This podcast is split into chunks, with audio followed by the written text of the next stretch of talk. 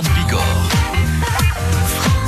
Un événement mondial se prépare en ce qui concerne l'environnement. Patrick Pourquier, la COP26. Les COP, les conférences des Nations Unies sur l'environnement humain, c'est euh, le thème de cette chronique avec vous, Lise Desvallées. Bonjour.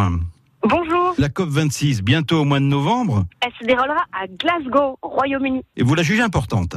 Oui, elle est très importante. Après la dernière COP de 2015 à Paris, on a décidé qu'on allait prendre une série de mesures qui permettaient de limiter à 3,5 degrés la hausse des températures pour la fin du siècle.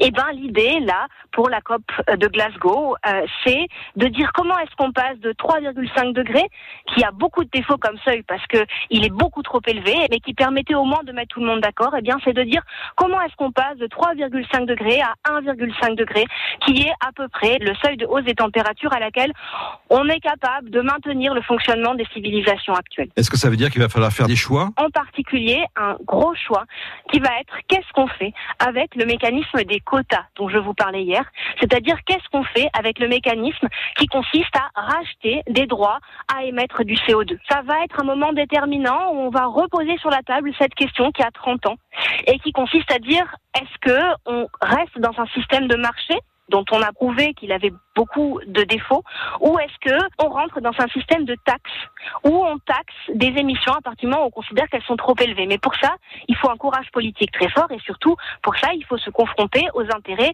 de pays qui ont vraiment intérêt à développer leur économie et à émettre plus de CO2 et en particulier l'Inde et la Chine. Eh bien, on suivra avec beaucoup d'attention hein, au mois de novembre. On en reparlera évidemment. Cette COP à Glasgow, Lise Desvallées, Écosène, toute l'équipe. Bon week-end et à la semaine prochaine. À la semaine prochaine. Merci, à la semaine prochaine, Lise. Et puis, on vous retrouve aussi sur le francebleu.fr.